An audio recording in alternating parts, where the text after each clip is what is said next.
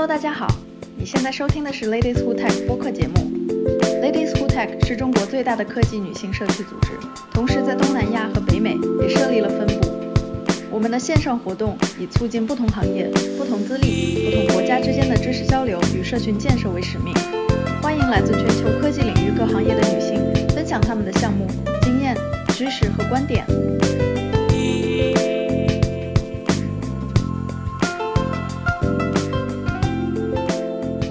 是你们今天的主持人大白白。今天我们的嘉宾呢会来讲一讲游戏行业的非研发岗位以及应聘流程中的一些小贴士。啊，那接下来我就把麦交给我们的 Maple。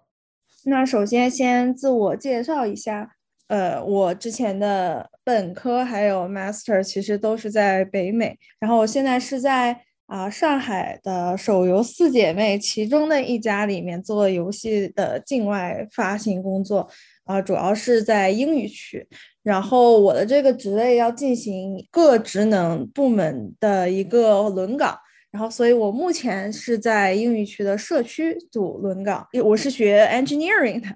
其实这个没有说一个很呃严谨的逻辑或者是一个行动的路线，就是啊越来越喜欢，所以想呃自己的平时的行为以及一些选择就会越来越向这个方向去靠近。那我在本科的时候就选修了像 media design 相关的呃 minor 的里面的一些课程，然后。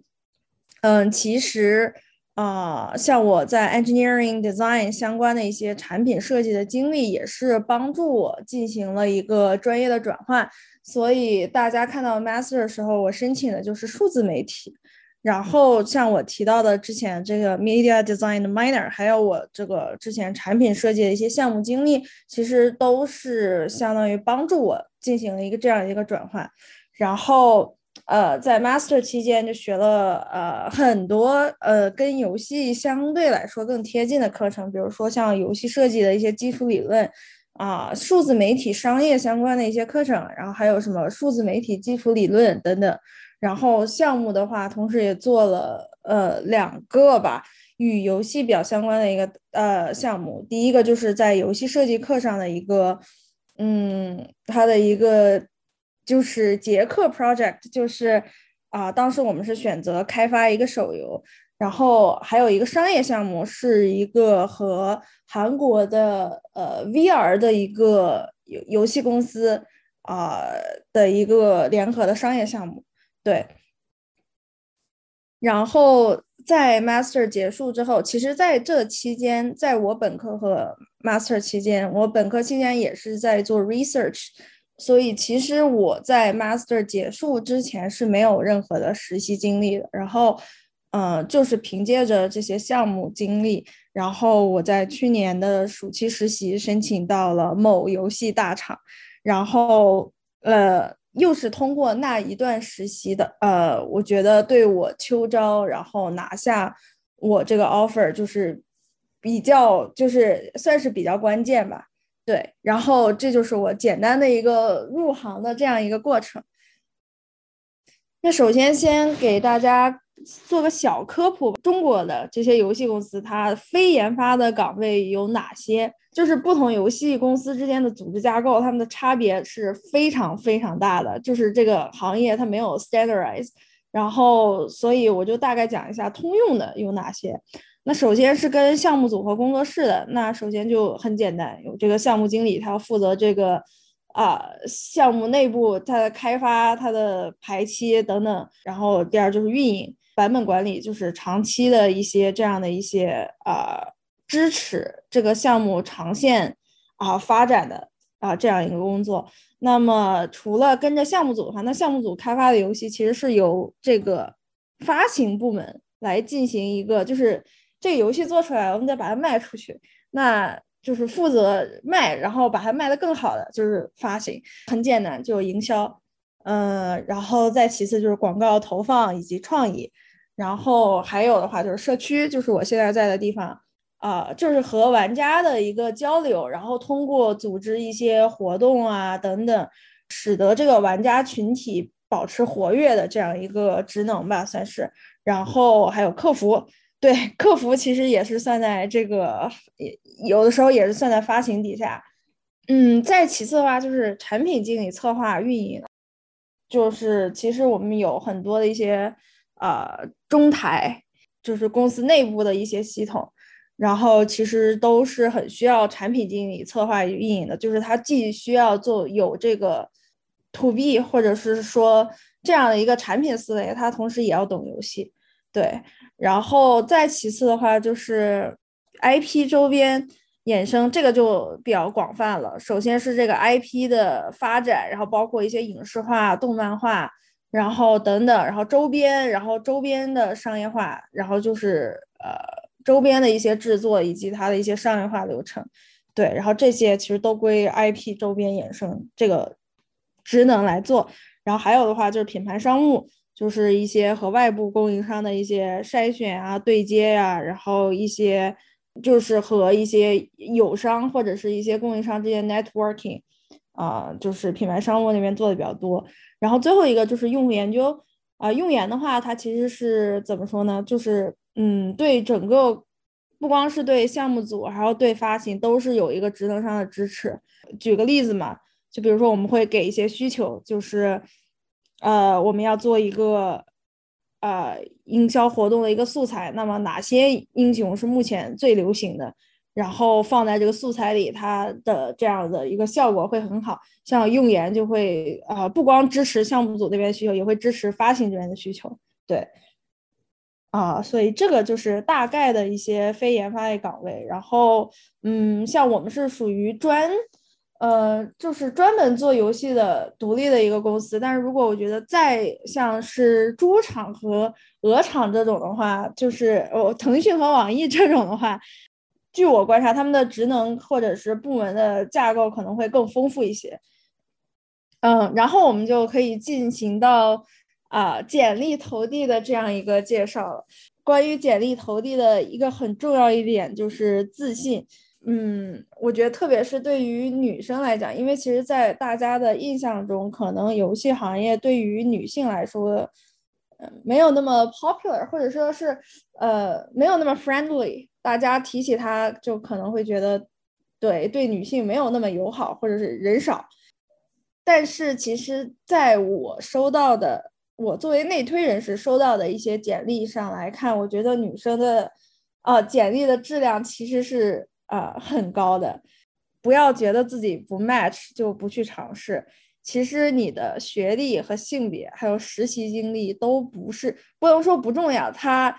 它重要，但是不是筛选你的这样一个硬性的一个门槛。对，然后还有的人说，就是一个比较通用的观点，就是我读了一遍这个 job description，然后我就觉得我哪哪都不符合。他要求这个，要求那个，我觉得我这个一看就不行，算了，那就不投了。但实际上完全不是这么回事儿，就是呃，JD 的话，其实它更多的一个作用，它是帮助你怎么帮助你去整理自己。哎，就是我看看我自己的某些 quality，或者是我的某些经历跟这个还，然后去整理关于你自己的一些信息。它，但它不是一个 checklist，就是一二三。就我要升这个岗位，我必须满足一二三四，他这个这个逻辑上不是这么回事儿，所以他一个重要的建议就是投要投，就是不要不要自己卡自己，对这个是完全没有必要的。然后作为内推人，我可以很负责任的说，我觉得大部分我收到的来自女性的简历，in general 它的质量是非常高的，所以我觉得大家都有就是就不要呃去 underestimate 你自己。对，呃，很多人会觉得，那什么是跟游戏行业比较相关的这样一个专业呢？就是说，游戏行业有没有这个专业上的入门门槛呢？那这个我也很可以很负责任的说，在在中国的话，特别是。呃，非研发项岗位的话，其实是完全不存在大学专业上的入门门槛。你不要用一些什么学历、性别、实习经历这种有没有来卡自己。第二，不要用这个 JD 自己卡自己。第三，不要用你你的专业自己卡自己。就是结论就是投就完事儿了。对，然后再补充一个，就是啊，有的人说，那就算不存在专业上入门门槛，那自己心理上可能会也会有一点就是啊。过不去，但实际上就是，呃，你的就是你只要能说服这个面试官，就是你的专业知识和能力，呃，具体能应用在职场中的哪些场景中，只要能说服面试官这一件事情，所以其实就是不会有什么问题。对。那接着说到简历投递内推，呃，那么其实我想说的是，我个人感觉，在国内的。呃，校招上来讲，我其实觉得内推的作用相对来说没有那么强，这是我个人的看法。然后，嗯，但是还是给大家讲一下，就是我当时春招的时候啊，内推观察下来的一些小贴士吧。就是首先，就是我作为内推人的时候，这个视角我比较关心什么？那就是内推，我们都知道，本质上我们是为这个候选人背书。啊，帮他走一个这个叫什么 express entry，所以就是我会希望这个候选人让我，他要让我能信任他的这个呃热情以及能力，因为对于游戏行业来讲，这个 passion 真的是非常非常重要的一件事情。对，而且我在我个人看来，我自己是没有能力在通过一个简历就去判断一个人的能力的。就是说，HR 如果拿到这个简历，他可能会对这个人的能力会有一个基础的判断。那他的这个维度可能会拆解成，比如说你学历啊、实习经历啊、你拿过什么证啊，然后这些的。但是我觉得，我作为我本身一个内推人来讲，我是没有能力，也不太愿意用一个简历就去判定一个人的能力的。所以这个时候对我来说，热情对游戏的热情真的是非常非常非常重要。嗯，就是说在哪里找内推呢？那首先，那就是，嗯，据我观察，国内比较 popular 的一个网站就是牛客网，然后其次就是啊各种啊公众号，像我们比较专注于啊女性科技行业发展这样的一些群和论坛，然后最后其实最好的就是啊校友，呃，这个是非常好的一个资源，对，然后。呃，像牛客网的话，它会有一个好处，就是，呃，信息相对于比较集中吧。然后可能同一家公司有好几个内推人，然后你也可以多呃，就是去沟通一下。然后，那么在和内推人沟通的时候，需要注意什么呢？就比如说用呃邮件沟通的话，那我觉得有几点比较重要吧。第一就是内推人给出的这种要求或者明示，最好要遵守。然后第二的话就是邮件的标题和所有文件的一个命名，不能说减轻我的工作量，但是就是如果收到的东西太多的话，这样真的就是有不利于，就是效率非常的低。所以你的邮件标题一定要把就是你的啊姓名啊，呃学校啊，你要投递的岗位，像这些都要写清楚，然后最好是你自己的这样一套文件命名下来的，你的这个命名的规则最好是。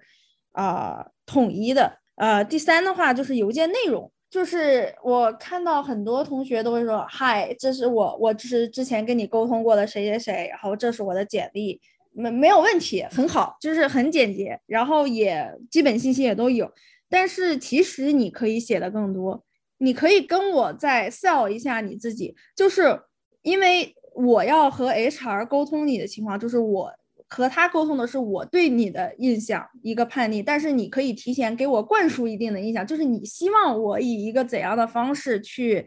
啊定义，就是去介绍你或者是展现你。那么说完简历投递，就是包括我们投递的时候不要自己卡自己。第二就是内推时需要找人内推的时候的一些注意事项。那接下来就进行到这个简历的一个撰写。就是信息齐全，然后可读性强，然后可读性强的话，也可能就是体现在你语言的组织上，包括你有没有量化一些结果等等。然后你的排版是不是特别辣眼睛，就是够不够就是简洁或者怎样。然后逻辑清晰的话，你有没有运用一些啊 STAR 法则，就是把这个把一件事情讲清楚。我觉得这个对于非研发项。啊，岗位来讲是非常重要的一个 quality，在我看来，第四又是提到了，嗯，高亮就是 highlight，你希望公司或者是就起码从 HR 这边了解到了重点。呃，像我寻求内推的时候，你希望我怎样去描述你，这是同样的一个逻辑，就是你其实在这方面是有很大的主动权的。然后最后一个就是呃，展现于岗位强相关的项目和作品，就是你需要 customize 一下你的简历。呃，还有一些非常 personal 的看法，呃，我想跟大家分享一下关于简历，就是第一就是。嗯，我可以这么说，就是你的简历基本上等于你进入面试之后的一个主要的 topic，就是你简历上写了什么，你之后面试的时候会很大程度的上围绕着这些东西。简历上的内容你一定要非常的了解自己，这个我个人认为是非常重要的。嗯，第二就是呃，空间，这个简历上的空间和重点是要留给和岗位最相关的经历的。在有限的空间内，我们要最大化这个效益，对吧？就是这个空间和重点还是要留给跟岗位最相关的经历。然后啊，最后一条就是刚才说的啦，通过这个 JD 来发现，就是岗位期，这只是我们期待的一些核心的能力。然后呃，你可以以此为参考去整理一下你的语言。很多情况下不是你不适合，你就整理着整理着就发现自己哪哪都合适了。再我们再细化一点，具具体到简历撰写的一方面，那我们说到有哪些是最好要做的一些事情啊？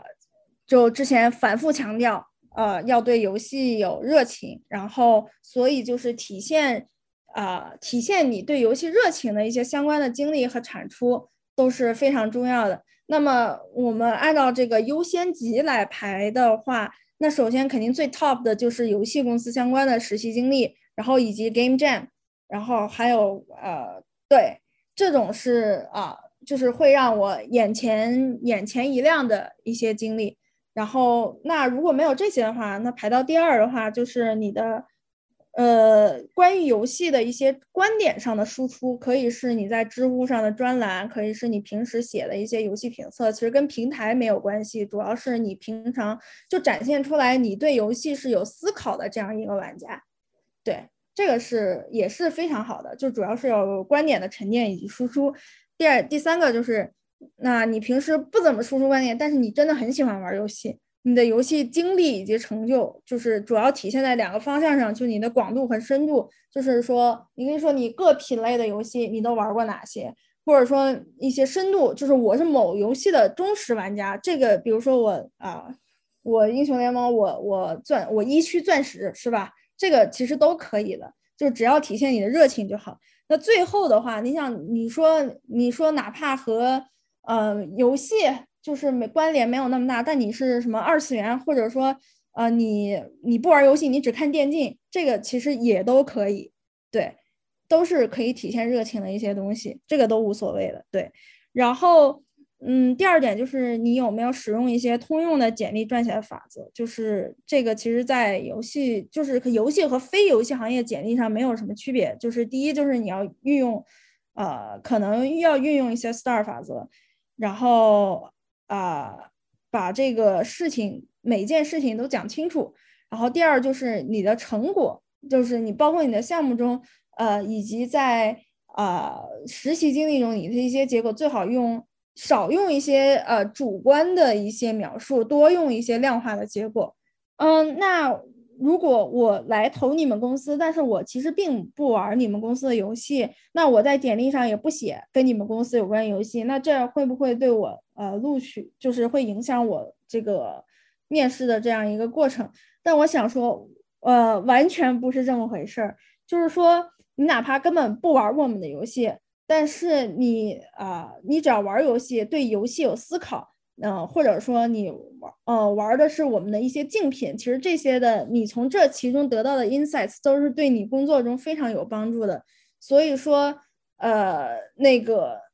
就是说有这方面的顾虑是完全没有必要的。然后，所以就是不要在简历里面，就是为了去迎合某家公司去临时抱临时抱佛脚，比如投我们公司就说啊，我是你们。叉叉游戏的呃，就是你们叉叉游戏玩的很多，那这种首先玩的很多，这种因为你并不是真正的玩过，所以你玩的很多的这种表达方式，首先就会引起我的注意。那第二，那如果其实我没有面试过人，因为我也刚进来。但是如果我是面试官，我一看到这个简历上写玩过我们公司的叉叉叉游戏，那那你这么说，我可就不困了，是吧？就是我就想听听你有何高见，就一下子也会吸引到面试官的注意。所以这方面完全没有必要。对，你可以不玩，然后就是你只要对游戏有喜欢、有思考，然后如果玩了竞品，那更好。对，都是对你工作中非常有帮助的，没有必要为了去迎合某家公司，在简历上写自己并不了解的东西，这个只会给自己埋雷。对，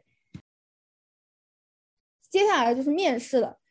首先，呃，其实关于群面这件事情，现在的游戏大厂，比如说，呃，据我所知，腾讯是有这个群面的，然后我们公司其实是也是有群面的，所以我觉得群面还是值得单独拎出来讲一下的。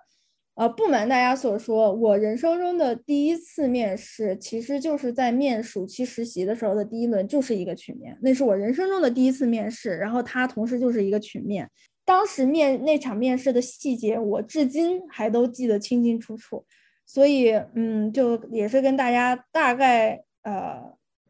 大概总结一下吧，就是我当时的一个感受。首先，我觉得有一个核心的准则，就是群面中一个最最最关键的准则，就是观点的输出是大远大于形式以及所谓的角色定位的。就是我们很多同学看，就像我刚才提到纽课网上面会有这个群面的面经，然后就会提到，就会出现一些很令人费解的一些 term，比如说呃什么 leader、timer、呃 reporter。啊，有的人会这么介绍说，哦，那我在这次曲面中担当的是什么 reporter 的角色，或者说他会有一些啊描述说，呃，什么我一上来就啊抢到了 leader 的角色，但是其实这种描述在我个人来看是非常荒谬的，因为。你担当某个角色，是你在真正的你们在这个群面过程中，你在这个流程中起到了什么样的作用，而不是说我上来我我宣布我声称我自己是这个 leader，我就是 leader 了。就是在我的印象来讲，leader 是一个很自然形成，就是谁在这个群面的过程中啊，帮助大家推进流程，然后进行一个啊，包括控制谈话的一个方向，这样是你自然而然的形成了你 leader 的这样一个。定位，而不是说我一上来就是抢 leader 这种角色，就不要对所谓的定位就是自己形成一个固定的思维模式，然后就去这样做。你观点的输出真的远大于这些，因为在群面过程中，嗯，首先讲到就是，呃，群面中面试官他比较关注的是什么？那就是我在，因为我之前我的 leader 基本上就是啊群面的这样一个面试官，在我们闲聊的时候就可能会。呃，聊到一些这些事情，所以说群面中面试官比较关注的是什么呢？首先是你们呃，你们这作为一个团队临时的这样一个团队 approach 一个问题的方法以及你们思维模式。第二是你的一些创意上的一些东西，像我刚才对岗位的一些啊描述也提到了，像什么广告投放啊、什么营销啊这方面都是非常考验创意创意的，所以他会。嗯，想呃，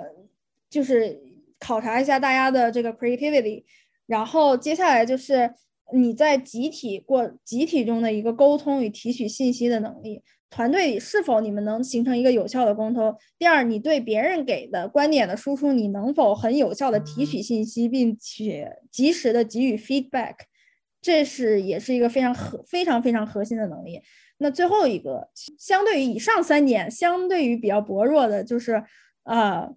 游戏相关的知识储备，就是嗯，上面三点是高于最后一点，因为就是其实对大家也有一个基本认知，就是不可能什么人什么游戏都玩过，就是之前也经常出现过啊，一场群面甚至八九个人没有一个人玩过面试题目群面题目中提到游戏，这种情况也是时常发生，或者说。这八九个人中，可能只有一一两个人玩过，就是这种事情就是非常普遍。所以其实以上三点，呃，是大于最后一点的。嗯，第二点我想说的就是心理准备以及建设。就是通常情况下，如果是一个，就是如果这个一场群面中大家都是正常人的话，就一般这个所谓的 leader 就是会有一个人他在这个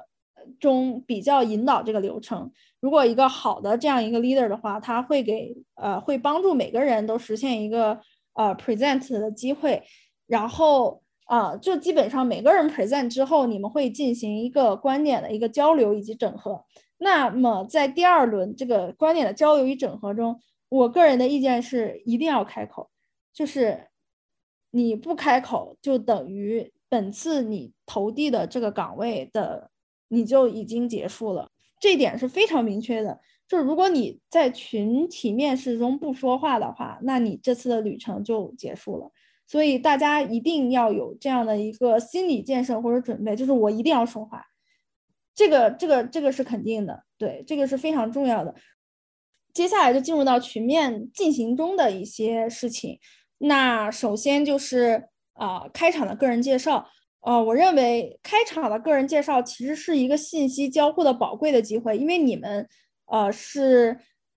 第一次见面形成了一个临时团队，你们之间是互相完全不认识的。那么你们跟真实的在游戏公司里面一起啊工作的这样一个团队是有很大的不同的。所以这个开场个人介绍是你一个非常宝贵的让你们互相了解的一个机会。所以你需要去重点介绍自己的优势，呃，跟本场群面有关的优势，比如说这个游戏我玩过，我之前玩了多久，我对它的哪方面比较了解。这样你们可以提高这个临时组员之间你们的沟通效率，因为最终这个群面是要出，像我们看右边这个题目，它也是要出一个方案或者出一个 solution，或者是怎么样。所以啊，为了达成这个目的啊，这个开场个人介绍对于你们这样一个一开始信息的这样一个建设是非常关键的。那第二个我觉得非常关键的就是在群面过程中。嗯，很多人比较害怕去 challenge 别人，或者是所谓的 being aggressive，就是说我们要不要去否定别人的观点，就是你要不要去 challenge 他？我的答案是一定要，因为如果你心里对这个 opinion 是其实是有想，就对他的观点是有想法，但是你不说，然后如果最后的 reporter 他也只是一个简单的。记录者的一个角色，他不会对这个观点进行一个筛选，或者是怎样进行一个有效的整合的话，你们整组都会 fail。呃，那最后就是，嗯，给大家大概科普一下这个群面题目的一个方向，就是我见过的，对，然后肯定还有更多的，未来也会有更多新型的一个题目。那我大概总结一下，可能会有以下几个方向。那首先第一个就是，就像我刚才说的，出一个策划案，或者是啊啊给一个 solution。就是比如说某游戏周年庆要给他做一个推广方案，那现在你们你们八个人就这么设计一个这样一个推广方案。那第二个就是开放性讨论，它其实是呃不是说你们要给出一个啊方案，呃比如说你选一个游戏，然后他会给你一款游戏，或者让你们自己挑一个游戏来分析分析它一下它的某个 feature 某个系统，或者说。啊，那我们综合一下讨论某某品类它游戏的未来发展会是怎么样呢？给大家给一个预测，就是相当于来说比较开放性的一个讨论。第三个就是探讨一下云游戏的未来等等。第三个就会更加的自由，它就是没有什么啊所谓的正确答案或者是怎么样，也是一个需要大家灵感去迸发的一个这样一个场景。所以我大概总结下来。嗯，游戏行业就是游戏非技术岗的这个群面的话，大多数会围绕着这三个啊方向上来讲。对，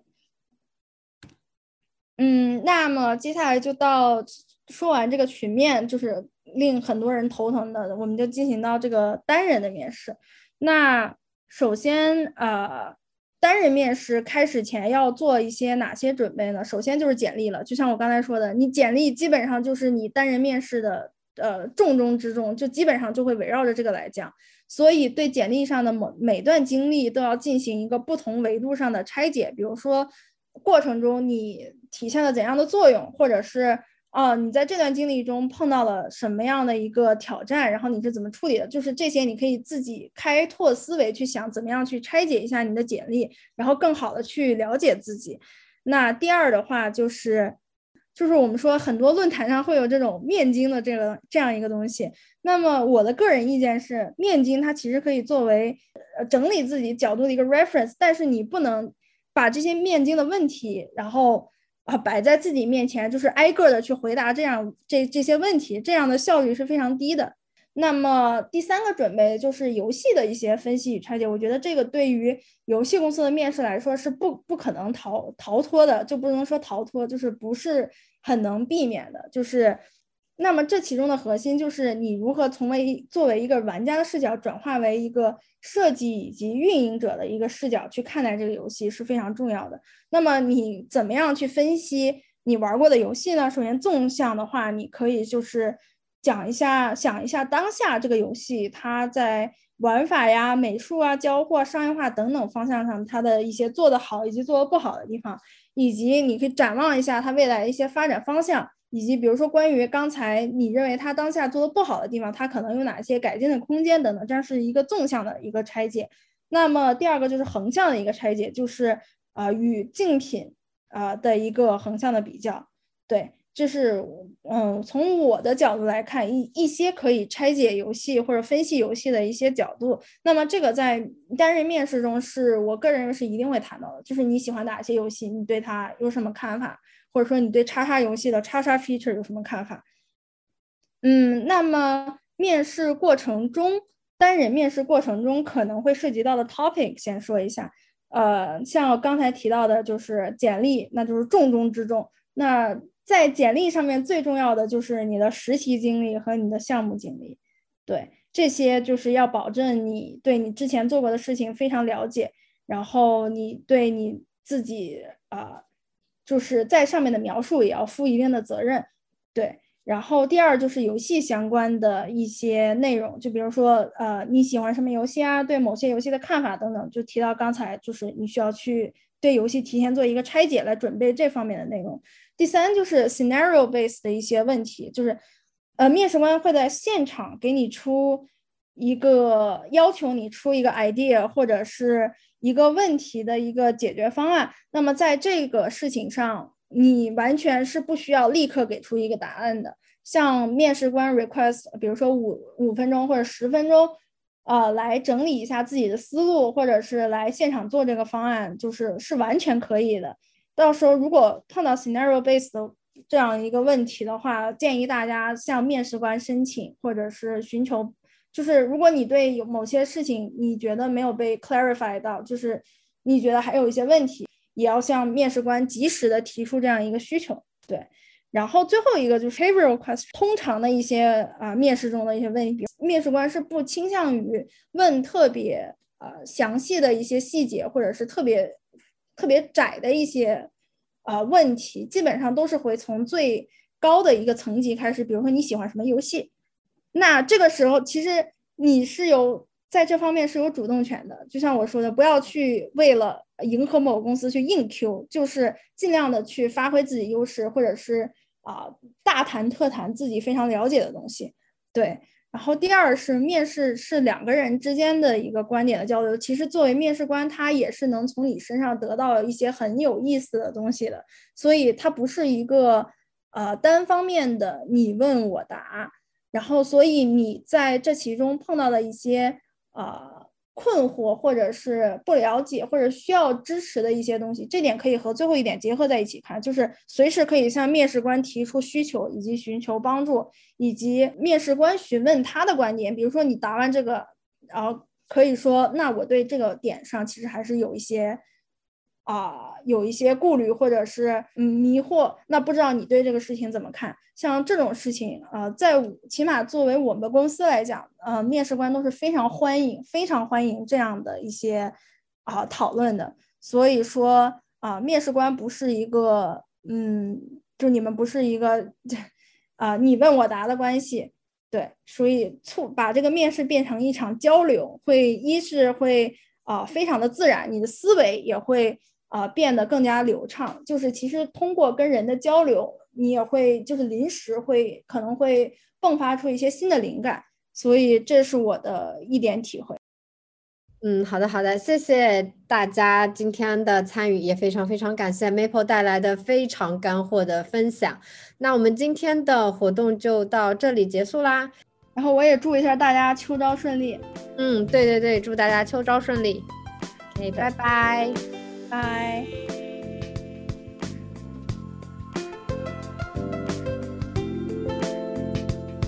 感谢大家的收听。如果你喜欢我们的内容，你可以在微信搜索 Ladies Who Tech Digital，关注我们线上活动的公众号。欢迎大家留言评论与我们互动。希望大家把我们推荐给朋友们，帮助我们把知识和女性力量传播给更多的人。我们下期再见。